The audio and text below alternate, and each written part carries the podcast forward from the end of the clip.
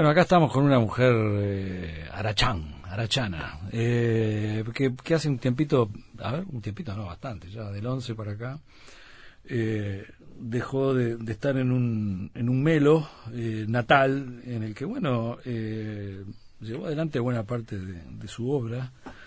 Y ahora se vino para, para la costa, poeta, periodista, docente, traductora, conferencista practicante del casi olvidado arte de la narración oral, que todo esto te lo, te lo pone Elvio Rodríguez Barilari en, en la presentación de, de, tu último libro, El estampido fatal de la esperanza, de Laura Inés Martínez Coronel, que es a quien tenemos acá en el estudio junto a nosotros y con mucho gusto le damos la, la bienvenida. Bueno, ¿cómo estás, Laura? ¿Bien? Bien, este, bueno, muchas gracias por la convocatoria. Este, con un poco de bronquitis por esta extraña primavera demorada. ¿Viste vos? Eh, por algo se demorará la primavera. Bueno, esperemos que nos llegue hasta el verano, ¿no? Ah, pues, si seguimos este tren, este, va a ser... Podemos llegar a febrero tranquilamente. Va a ser realmente terrible. Eh, acá te estábamos recibiendo con eh, Florencia Núñez, que participó de la, de la grabación del, del tributo a, los 100 años de, de Amalia de la Vega, un montón de cantantes muy buenas, todas tomaron temas de, de Amalia y, grabaron un, disco realmente muy muy bonito, ¿no? con versiones muy muy propias. Eh, Amalia de la Vega, Juana de Ibarburú, vos la, la citás acá en el, en el, libro de alguna manera, no, no tanto a ella, sino una rama de la palma de, la casa. Eh, yo que sé, Tabar Echeverri, es, es grande la, la, Emilio Oribe, básicamente. sí me parece uno de los grandes olvidados porque él es, era Emilio Oribe Coronel y tenía un parentesco, o sea, con mi abuelo muy, muy directo. O sea, soy una descendiente de Emilio Oribe y inclusive bastante extraño porque hizo un curso, él salió de Melo y después fue para San José, después para Piriápolis, estuvo viviendo inclusive con el mismo con un peregrinaje similar al mío. Y bueno, una cuestión genética ahí, en, la ruta. no, estaba pensando en Zabala Munita. ¿Cuánta, cuánta gente? mucha gente. Bueno, y, te, te, pregunto, ¿cómo, ¿cómo pesa todo eso, en, cómo recae en, en vos, ¿no? Para tu formación y para... Sé que es una pregunta recurrente, ¿no? ¿Ah, sí? sí, yo inclusive he estado fuera del país y me dicen, tú sos de Melo, es como un plus. Como que hay un cierto mito, una especie de leyenda, diríamos de que venir de Melo, o sea, o haber nacido en Melo, porque yo pienso que, bueno, que uno lleva siempre la ciudad en los zapatos y que es la construcción de identidad. O sea, y más que vos te quedaste a vivir mucho tiempo. Sí, no, yo viví en Melo mucho tiempo y aparte ahí nacieron todos mis hijos. Y, y, bueno, inclusive yo no trasladé la credencial por una cuestión casi emocional. Claro. Este, porque la considero mi matriz, pero suelen preguntarme, inclusive cuando yo era muy, bastante más joven que ahora, una vez me hicieron una entrevista para Voces y me, decían, titularon Ser poeta en Melo. A mí en ese momento no me pareció muy adecuado, porque consideré que ser poeta es en cualquier parte, ¿no? Porque hay un centralismo medio escandaloso, es real, uno ha luchado por salir del centralismo, se lucha. Pero cuando uno es del interior y ha vivido muchos años ahí, y ha trabajado ahí, y ha creado ahí, uno se da cuenta que ese centralismo no es una queja aunque somos quejosos, ¿no? Muy quejosos los uruguayos, pero no es una queja muy esotérica. Eh, realmente este, es bastante ninguneado el interior del país. Entonces, capaz que a veces, que inclusive se puede aplicar, evidentemente se puede aplicar políticamente, reacciona de una manera un poco complicada, ¿no? Porque es así, o sea, en el interior, en Melo, donde yo nací, me crié, inclusive me crié en frontera, ¿no? Porque es frontera con el Brasil. Yo tenía, por ejemplo, acceso, tuvimos, tenemos todos allá, a, diferente, a una educación diferente. Inclusive hablamos diferente, pero por ejemplo estamos muy cerca del Brasil. Yo conocí a, a Clarice Lispector muchísimo antes, o sea, desde niña y leyéndola en portugués porque de hecho después aprendí portugués. El Bocha Benavides, Milán, este, toda, toda, la barra esa de Tacuarembó siempre, siempre decía lo mismo, ¿no? Conocieron a los concretistas, ¿no? cuando voy a Tacuarembó pasa lo mismo, porque tenemos este diálogos muy en sintonía, ¿no? Yo, yo estuve en Tacuarembó ahora, en la, en la fundación, en la cátedra. Estuviste presentando este libro. Sí. Entonces también es, es, como casi un, hay una empatía, un juego de empatía de esa situación. Inclusive este fui, estuve un rato con Circe Maya en la casa. O sea, es, un, es un tema, es como un desconocimiento, pero te voy a contar algo que no es una anécdota menor. Yo cuando me vine, en el año que me mudé, bueno, está, tú dirás, sí, es un poco de tiempo, pero es mucho más el tiempo de vida que transcurrí, o sea, que transcurrió en Melo, que fue mi edificación.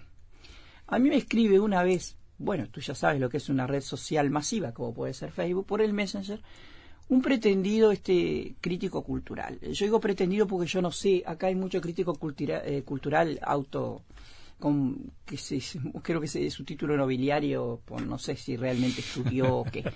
Pero mm, el problema no fue lo que me dijo, porque había estado por México y había encontrado un libro mío en México. Vos, haces crítica también, ¿no? Sí, sí, sí, evidentemente. Pero este, en este caso no era particularmente una crítica. Es, él encontró un libro mío en México que aparentemente le llegó como puede llegar, no sé, un, plato volador y le cayó por la cabeza, no sé cómo quiso decir, pero que parece que lo encontró y consideró que era inadecuado lo que el editor había escrito en la, este, en la contratapa del libro. Ese libro se llama Archipiélago de Nadie. Yo publiqué Sólida en el Incendio también en México y Toda Alegría es Imposible. Y entonces me, me dijo que con quién había hecho eso y quién decía eso de mí. Una cosa bastante absurda, pero eso está yo, a él. Sí, sí, bueno, escuchame, no es un tema mío. No, sé, viste, es una, una, cuestión subjetiva también.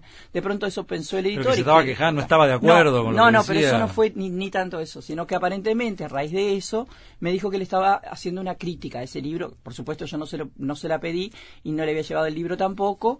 lo había encontrado, dice en México y que consideraba que los premios que yo a los cuales yo refería, porque yo gané tres veces el premio Juana de América, en, que es un premio del noreste, o sea, después se volvió nacional, después, bueno, lo sacaron por una cuestión de cambio de gobierno, pero que ese premio no existía, me dijo.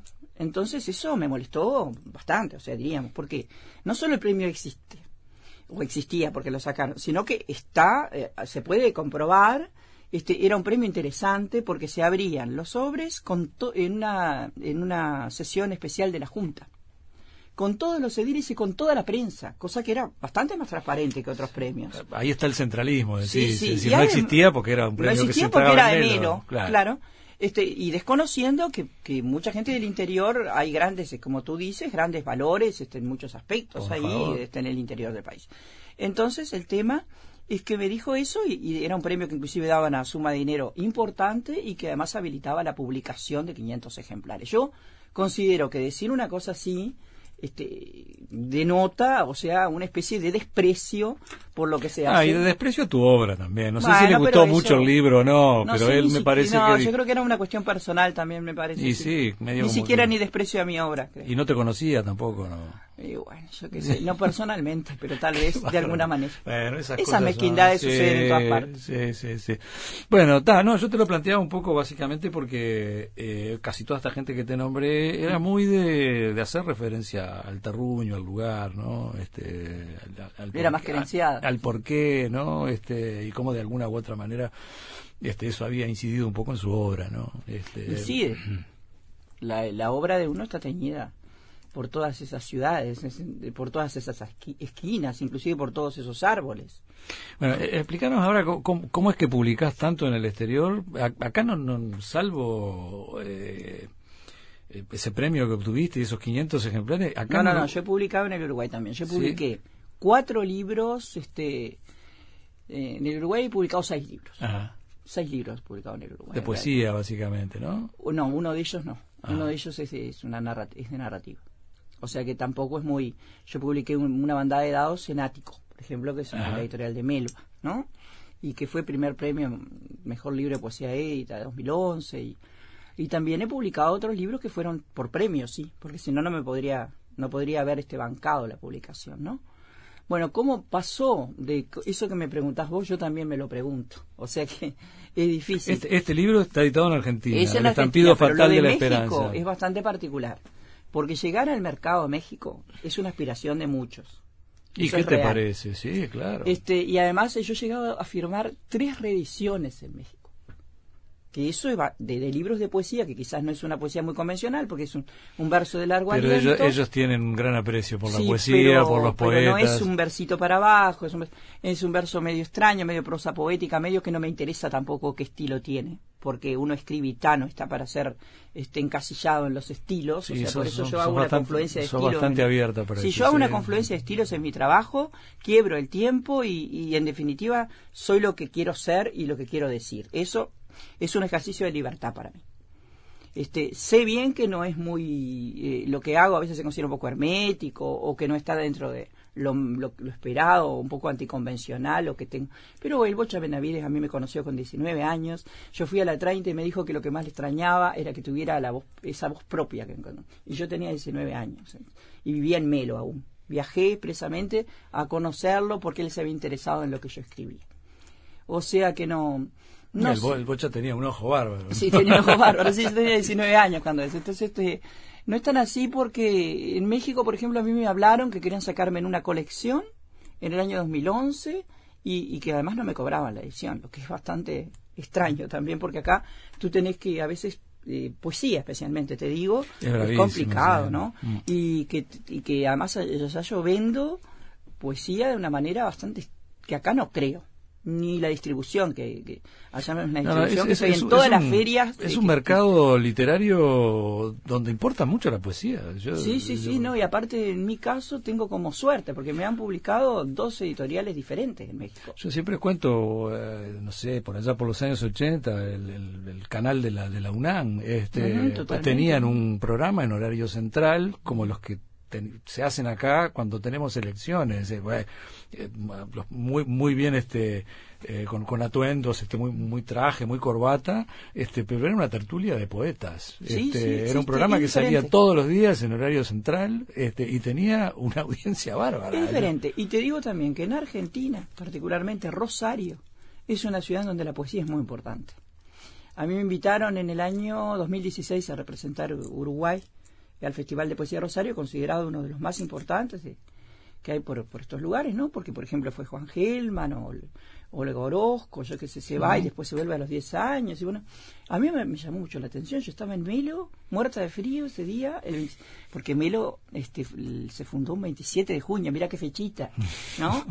Y yo estaba escribiendo una nota que llamaba La ciudad de los naranjos muertos, nunca me olvido cuando me pasan un mail y yo digo, esto debe ser una joda, me están invitando que yo represento Uruguay, que yo no estoy mucho en el status quo, ni, ni me arrastro por siniestros ministerios, digo... No haces lobby, ni nada por el estilo, y, pero ah, bueno, pero... Inclusive hasta mi madre me dice que yo no me sé vender. Pero es lo mejor que, lo mejor que te puede pasar, porque alguien agarra tu libro y encuentra algo ahí, ¿no? Es lo que me y, y es lo que tienen que encontrar. Cuando me conocieron ahí, en ese festival, a raíz de un libro que había quedado en la casa de un periodista que trabaja en Página 12, este, dice él que se lo sacó alguien, que no sabe quién fue. Y a raíz de eso me conocen en Ecuador.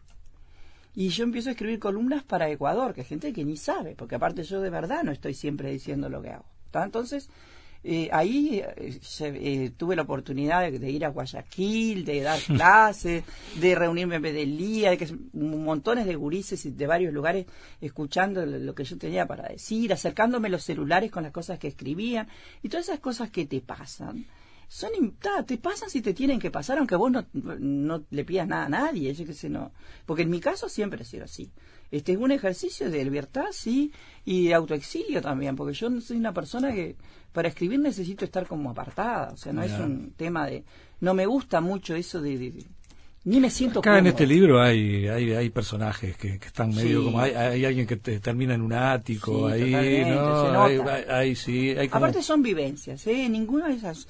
Este libro no tiene, porque mezcla, confluyen estilos, porque también hay periodismo ahí, un periodismo que quiebra la horizontalidad, porque aparte, eh, viste cuando alguien te dice, como decía Octavio Paz, son los otros que te dan tu verdadera existencia, las dimensiones de tu existencia, fue cuando un periodista, que también es un editor, y fueron después dos más, así menos, pero estos son crónicas, son crónicas que quiebran la horizontalidad porque tienen mucha poesía, todo lo que quieras, tienen metáforas. Tiene, tiene un lenguaje, por momento, uno nota que puede ser un caso real, sí, que existe, pero tiene un lenguaje... Sí, no saben bien si está escribiendo No, y de repente hay, hay ahí, este, el de, la, punta del iceberg. Sí, claro. Eh, es, como medio surrealista el planteo. Claro, pero creen porque en realidad yo escribo sobrevivencias, pero al haber tanta metáfora, símbolo, imágenes, incluso un viaje introspectivo, algo que parece estar eh, como algo que un mundo paralelo donde uno viviera dentro de un sueño, en realidad todo eso pasa.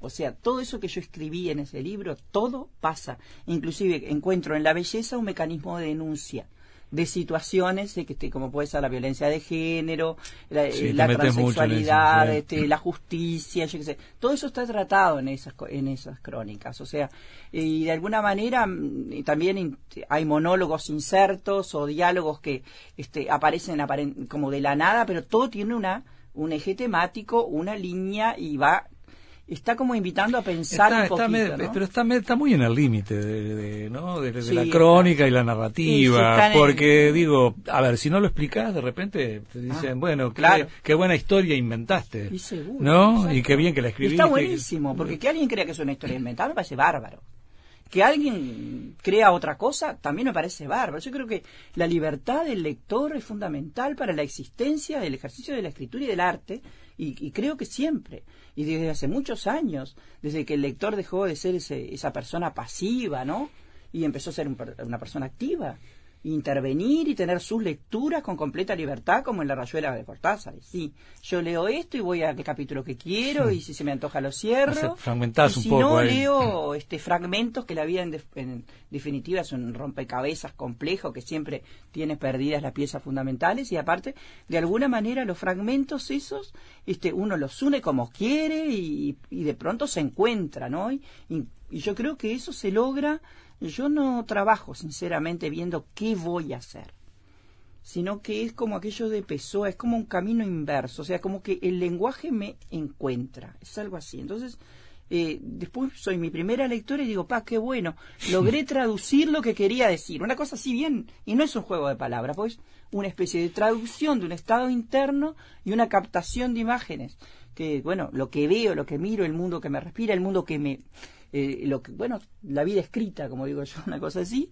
Este, no, y el manejo de la palabra, ¿no? No, el manejo del lenguaje, que tengo suerte con esa, con sí, sí, no, ni hablar. Porque tengo un manejo del lenguaje y una y sé bien, porque a esta altura de mi vida, si no tuviera un una pequeña dosis de autocrítica, sería bastante fulero, ¿no? Porque está bien que uno tenga cero autocrítica, de pronto pero uno tiene que también saber que esto también es un oficio, que yo pongo el alma ahí, que hay mucho tiempo de mi vida ahí, mucho también hasta un poco de sacrificio, porque yo eh, este, escrito inclusive con manos vendadas, pues tuve un accidente bastante fulero el año pasado también, que fue un perro que me, imagínate para mí que escribo, un perro y suturado los dedos y todo lo ah. demás, y con férulas por operar del metacarpio y todo, ah, y siempre así escribí, aunque fuera con dos, con, me quedaran solamente libres dos yemas, ah. Entonces hay mucho también yo creo que también hay tesón, constancia, dedicación a lo que hago y yo siempre me tomo un tiempo para leer porque creo que para, para escribir hay que leer. Entonces soy una, una lectora bastante importante. O sea, capaz que no tengo otras cosas, pero libros tengo. Acá cosa, hay, hay mucha cosa eh, real, pero digo, no tenés problema tampoco en encarar con la narrativa narrativa. No, no, no tengo. De Ningún drama. No, no, ya lo hice y lo, y lo vengo haciendo. Pues yo ahora tengo firmado otro contrato. ¿Qué, qué, es lo que cambió acá? ¿Por qué, por qué, por qué más casos reales? Eh, no sé, digo. Bueno, eso derivó, para ser completamente honesta, eso derivó del trabajo que yo hago. Yo soy columnista en la revista. Eh, sí. Entonces un día X este, empecé a hacer eh, esa especie de, de unión entre el periodismo y bueno, y la literatura, que no es nada extraño tampoco, ¿no? Porque esa... Dice que hay como una, una corriente ahora, Bueno, eso me lo dijo el otro día, que vine acá también a hablar a la máquina pensar. Y bueno, y te digo que fui la primera sorprendida porque no sabía. Viene ahora Leila Guerriero que. Sí, también eh, conozco porque me la han nombrado. Creo que está mañana. pero, pero es una, es una crónica, es una crónica más digamos, la, narrativa de ella es exquisita realmente, pero es, es una crónica más, más, más realista, menos metafórica, ¿no? Claro, con menos metáforas. Este, pero te digo que sí me lo dijeron, pero en mí no pasó, eh, o sea, es una cuestión que empecé a hacerlo como un trabajo, de alguna manera, como un oficio, entonces está siempre con mi manera de ver las cosas, mi manera de hablar, mm, ese manejo del lenguaje, de las metáforas, de los símbolos que, que forma parte, yo creo que ya conocen, porque hay mucha gente que dice, ah, cuando te leemos ya sabemos que sos vos, es una cuestión que está, y eso está bueno. Pero empecé a hacerlo y de pronto me encontré con que estaba haciendo un trabajo que tenía una respuesta que yo no esperaba. O sea, empecé a recibir una cantidad de mensajes, inclusive de personas como que tenían un kiosquito y recibían la revista y que me, personas que me escribían de diferentes lugares y personas que para mí son muy respetables y que me escribieron cosas muy para mí que las guardo, que las atesoro, ¿no? Entonces digo, bueno, pero si estas personas que son tan respetables y que consideran que estoy asumiendo un riesgo y que lo estoy logrando, entonces está, se puede trabajar así. Y de hecho empecé a ver que había un público para eso también, ¿no? Y que estaba teniendo respuesta. Y bueno, y ahí junté algunas este, crónicas y dije, bueno, vamos a ver qué pasa. Y resulta que hubo mucho interés en eso. Yo voy a presentar un libro Argentina, un libro que había editado en México en abril. Y ahí me encuentro con unos periodistas que eran escritores y me dicen, vos sabés que nos interesaría mucho editarte. Y vos viste que eso también es una cuestión, que es, es lindo que te pase, pero que te asombra, porque de pronto no te Bueno, no debería asombrarte más, ya está. Bueno, pero vos que yo soy una persona que siempre, me asombra. Pero siempre, claro, pero lo que pasa es que van a lo que escribís, listo. Y está bueno que uno siempre esté exigiéndose un poco más. Porque el tema es que cuando vos llegás a decir, bueno, yo está acá y qué bueno y que no sé qué, te detenés un poco, tenés que siempre estar luchando por hacerlo. Sí, eso es bravísimo. Sí, no, no, eh, mirá mm. que eso pasa, yo lo veo. No, porque hasta acá, no, no, no, hasta acá nada, vos crecés hasta el día que te morís. Y siempre tenés una posibilidad de hacer algo mejor, arriesgar un poco más, probar otras cosas y nunca dejarte encasillar. Eso del estilo, vos sos poeta, vos sos no sé qué, a mí, yo escribo y ta, ese es mi currículum. Yo en realidad escribo, punto. Si lo que voy encontrando ahí está bueno, está, bueno, pero yo escribo fiel a mí. Los compartimentos están como, no, corren mucho ya. No, no, no, tiene mucho que ver. que eso ya no, ya no corre, ¿no? Pero viste que hay gente que siempre piensa que eso debería correr, porque hay varias corrientes, diría. Que nadie alargara una teoría de, bueno, de todas las formas, ¿no? Eh, claro. Cuando aparecen combinadas. Y es bravo cuando alguien te tilda de hermética. Mm. Yo, por ejemplo, le digo a Clarice Pector, te la nombro, porque yo la conocí muy jovencita, jovencita y viviendo en la frontera, y un día vine acá a Montevideo a presentar un libro y la nombré, yo venía de Melo, aún no me había mudado. Y entonces noté que mucha gente no la conocía, y ¿cómo? Y viste gente que, ¿cómo puede ser que nunca la leí? lo mal que, la trataron al principio, hasta que se impuso y fue una genia. Los sucesores además no, no habían abierto la posibilidad de que los libros fueran, y yo los había conocido en portugués. Este, entonces me di cuenta, digo, pero qué raro. Pero me acuerdo de una entrevista en particular que le hicieron a ella donde dice, ¿cómo van a decir que soy popular si siempre dicen que soy hermética? Y yo me apoyo mucho en eso, me apoyo casi como un trabajo de empatía frente al espejo que me mira, te diría. Porque es bravo cuando te dicen sos hermética. Mirá que es bravo, porque hay una cantidad de personas... Yo veo que no es así. Por ejemplo, yo estuve, estaba en la peluquería, viste una cosa bastante frívola, va, está la peluquería, vamos, muchas personas. Y la peluquera me dijo, ¿me puedes vender un libro tuyo, Laura? Y a mí no se me había ocurrido ni ofrecérselo, porque imagínate te, lo cambio por el corte. claro, no sé. Entonces, ¿qué? Vos sabés que de pronto ella estaba parada leyendo el libro. Es una cosa bastante particular, leyendo el libro parada, una muchacha, que, que le había puesto un marcador en el momento. Y no es tan así. Porque eso que hermética, ¿cómo? ¿Y en qué sentido? Y depende, porque yo a veces eh, quizás no entiende todas las palabras, pero si se meten, no, pero si se, meten, si se meten en tu lenguaje ya No, aparte no se puede menospreciar la mm. inteligencia de la gente. yo este, eh, fui a Rosario una vez a trabajar con niños en la biblioteca Alberti. Habían seleccionado los niños por excelencia, no sé qué, bueno. Ellos habían elegido un poema que yo consideraba difícil. Se llamaba El sueño de un muerto. Lo habían elegido para trabajarlo conmigo y me dijeron que yo me parecía a ellos y encontraron las, no sé, los lugares donde se donde se identificaban con lo que yo escribía y trabajé con niños que me miraban con fascinación. Digo, esto no es tan así. Uno tiende a menospreciar la inteligencia de la gente, lamento, pero sucede. Y ojo que eso nos cuesta caro. Ahí tenés un, bueno, un, enfoque sobre alguien que se pone a tapar espejos en, Ah, sí, el sí. libro. Y, y yo me acuerdo que alguna vez este fue Juana de Ibarburu que dijo que, que estaba muy muy vieja, que no se veía bien y que tapó todos los espejos de su casa, ¿no? Sí, es una ceremonia también, ¿no? Es ¿Eh? una ceremonia que existe de duelo, pero claro, tapando los espejos porque los nosotros no nos miramos en los espejos, los espejos nos miran a nosotros. ¿tá? Entonces, eso, tema- eso en relación a tus lectores, digamos. Sí, claro. no, no, pero además es así.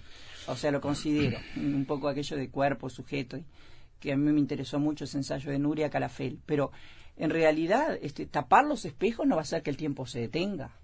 Tapar los espejos no va a hacer que la parte más ruin de nosotros desaparezca. Que yo me tape los ojos y diga lo que no veo no existe puede ser muy lindo, pero la realidad es vida brusca. Y si no la ves, va a caer sobre ti como un derrumbe. Te lo puedo asegurar. Tenemos que ir a un- una pausa que está, está medio está medio demorada. Este, te estábamos escuchando con tanta atención, así que bueno, vamos rapidito y volvemos. Bueno, eh, el estampido fatal de la, de la esperanza. Eh, aclarame un poco porque, eh, como hablábamos antes, eh, publicás mucho en México, publicás mucho en Argentina, como en este caso. ¿y qué pasa con tus libros? Este, ¿Se distribuyen acá? ¿Se los consigue acá? ¿Hay que conectarse directamente contigo? ¿Cómo, cómo es la historia? Bueno, mira, hay algunos libros que se pueden inclusive encontrar en internet porque en autores suyos estoy relevada y permití que, que, mi, que mi obra quedara a dominio público. Hay, por ejemplo, se puede conseguir el primer libro que yo publiqué es- está en internet, también está El tiempo de la lluvia, también está Una bandada de dados que publiqué en el Uruguay y Un bosque por dentro que también lo publiqué en el Uruguay en Civiles y Letrados, que fue eh, primera mención del concurso Marosa de Giorgio del año 2016. Esos están, se pueden ver. El tema es este, que sí, esa, esa pregunta es interesante, porque mira, yo cuando publica, eh, publico en México, inclusive le hablé a la directora de la Biblioteca Nacional, este, los dejo a los libros allá, yo renuncio completamente, no digo que esté bien y esté mal, tú me haces una pregunta y yo sé que hay colegas que, que no les gusta esta respuesta que yo voy a dar. Yo renuncio a las regalías, ¿tá? o sea, yo... Los derechos de autor. Sí. Yo renuncio por contrato. Inclusive en México me dicen no podemos ponerlo en el contrato. Claro. Porque es ilegal en nuestro país. Así que está todo bien. Vamos a llegar a un acuerdo. Este, yo qué sé, yo te cambio esto por algunos libros para que vos los tengas. O sea, en vez de venirme 25 libros, que es lo que una editorial te da, este, me dan 70 más, ponele. Este, que Mm. no es mucho tampoco, ¿no? pero yo no tengo la men- eh, o sea no me interesa este, los derechos de autor ni las regalías aunque firmo como que las reciba pero no las recibo este y los dejo para distribución y agradezco enormemente la distribución que hacen de mis libros en México Y sí. pero enormemente porque yo inclusive he podido reeditar libros, o sea que eso es bien difícil acá, libros, aunque yo no haga una poesía convencional, como te digo. Bueno, y, a- y acá, a- ¿acceso a qué tenemos? ¿A esos 70 libros? Claro, cuando yo tengo los libros que me dan, que los tengo que entrar, evidentemente, a veces es complicación un poquito en la aduana he tenido, porque no siempre ha sido todo tan divertido, tengo que pagar algún dinero que siempre es en dólares para ingresar algo, y bueno, esos son los libros que yo manejo, y son los que, los que tengo. A veces les doy ¿Y este algún dónde se distribuidor. encuentra, por ejemplo? Hay un distribuidor que tengo, que acá algunos los vende, que es CAFA y libros, y si no, tienen que conectarme directamente a mí, porque no son muchos los ejemplares que Claro. tengo, y porque además, sinceramente, prefiero, en esto soy profundamente honesta, dejarlos en el lugar que fueron editados, porque les conozco la distribución y el trabajo, porque inclusive me llegan a mandar hasta por WhatsApp Y por algo tuvieron el interés en Claro, editarte, por WhatsApp, claro. personas que han comprado mi libro, ¿viste? me lo mandan a cada rato, foto por foto, por foto, por foto, comentarios, audios, para que yo tenga por lo menos la certeza del movimiento y me avisan en qué feria están en ese momento. Y yo se los agradezco. Inclusive ahora va a salir un libro mío de poesía reunida, bueno, un libro sí, este, de poesía reunida, que más o menos en abril o mayo, en México, que reúne varios libros míos, ¿viste? que O sea, y también poemas inéditos y lo sacan allá en México. Y la verdad que sinceramente acá la distribución no es fácil. Si vos no, la poesía es una cuestión complicada. Sí, es verdad que estos son crónicas y es más fácil, de, ve- de venta mucho más fácil. Inclusive yo estuve en Argentina en Paradoxa presentando este libro en un día terrible de un dólar a 62 y, Oh. y dije, ta, no, no va nadie y se llenó de gente y vendí un montón de libros. Eh, El hecho es que eso también te puede pasar, ojo porque a veces vos, cuando no sos del lugar y trabaja bien la editorial y hace una buena convocatoria, tenés este... Y acá no no es muy así, o sea, a mí no me pasa. nos va quedando un, un minuto. Este, comentame el cuento de los mendigos, por ejemplo, o, el, ah, o, la, crónica del paisaje. De, bueno, es totalmente verás, este, yo en un paisaje de mendigos hago confluir mundos, ¿no? Porque está lo que piensa el mendigo que está en la calle, que de pronto su mundo es ese. ¿Cómo te metiste adentro de...? y bueno, yo, yo soy a veces, he sido la persona por nacer en algunas crónicas, he sido la mujer que va muriendo en otras crónicas, o sea, trato de tomar el personaje o de la niña que se perdió y está llamando a la madre desde el fondo de un pozo y no y ya está muriéndose, también no sé. Es arriesgado meterse en un personaje, ser el otro, ¿no? Entonces, en el, en el mendigo, yo soy un mendigo amputado, inclusive, porque aparte es una, persona que de verdad existe, porque yo la veía, o sea, la veía dormir en el banco, que siempre era el mismo banco, y amputa. Este, los niños que, que de pronto van y que escapan, que los pongo ahí porque les asustan o, o, porque no, o porque alguien les dice no te acerques, porque los niños son este, mucho más sanos, o porque alguien les dice, este, y bueno, después el otro mundo, aquella persona que dice defender los derechos de, mm. o que de pronto ocupa un lugar de poder para defender los derechos de, pero tiene toda una mentalidad este, de, clasista, o sea, enfrento esos mundos en esa crónica, ¿no? y el derecho, esa persona, cuáles son sus le que se corra de delante de la iglesia para sacar una foto. Claro, el tema de la iglesia también importa, mm. por el hecho de la hipocresía, mm. ¿viste? O sea, manejar determinadas imágenes nada fortuitas y con belleza, siempre porque te digo que sacar la belleza de las, situaciones más oscuras, creo que es un trabajo, yo creo que es el logro más interesante en el arte, esa especie de transmutación, o que, donde vos lográs ver belleza aún en las situaciones más bueno es una característica de tu de tu pluma. sí totalmente pero es mm. que es ahí que subyace este la muerte es el, el inicio de la belleza no es esto una frase mía por ejemplo porque subyace una belleza insoportable en aquellos túneles aparentemente llenos de monstruos que no queremos ver y que están dentro de nosotros. Y te interesa mucho también lo de la literatura por omisión. Ahí que, sí, sí, claro. la teoría por omisión, sí, de omisión más bien, la teoría de omisión. Porque, claro, la punta del iceberg, y que además no está, era, no era solamente una cuestión de Hemingway eso, ¿no? Porque lo he visto en 80.000 escritores, eso, sinceramente, donde lo que importa más es lo que no se dice. ¿No? Tratar de buscar aquello que uno está en la entrelínea, ¿no? En el hueco. Bueno, que te ubiquen por, por Facebook, ¿no? Está tu nombre. por eh, Facebook. ¿tenés, una, ¿Tenés una web también? O tengo una fanpage. Eh, tengo un blog, sí, pero el blog no sé, está un poco complicado. No sé qué pasó. Hubieron algunos cambios que yo no los pude manejar bien. O sea que citando Laura Inés Martínez Coronel, ahí te ubican por sí, me Van a ubicar. Y tengo otro perfil que es, dice Laura M. Coronel, que es simplemente por exceso, viste que sí, cuando te pasaste que cambiar. Entonces hice otra, porque en realidad yo difundo trabajo ahí y trato de tener un perfil más o menos un poco cultural, no es una cuestión. Bueno, que te ubiquen por ahí y que se, se hagan de, este libro, El estampido fatal de la esperanza, o, de muchos más, ¿no? Que puedan sí, sí, sí, por supuesto. Bueno, hay, hay, más cuentos para más cuentos, más abordajes, más crónicas para conversar, pero bueno, eh, cuando te manden algo más de México o, de Argentina, este, lo agregamos y seguimos por, por el estampido también. No, el año el año que viene voy a sacar, este, inclusive yo iba a sacar otro libro ahora en Argentina, pero no, con la, el vorágine electoral y todo eso, dije no, quieto todo hasta marzo del año que viene. No, no, porque está. Pero voy a sacar un libro en México y otro en Argentina el año que viene. Buenísimo. Así que bueno, nos estamos viendo entonces pronto. Ahí va. Bueno, muchísimas gracias. Laura Inés Martínez Coronel, El estampido fatal de la esperanza. Bueno, muchísimas gracias. Gracias ¿eh? a ti. Comunicate con nosotros 2915 1050. Estás en el Tungelé. Estás en Radio Uruguay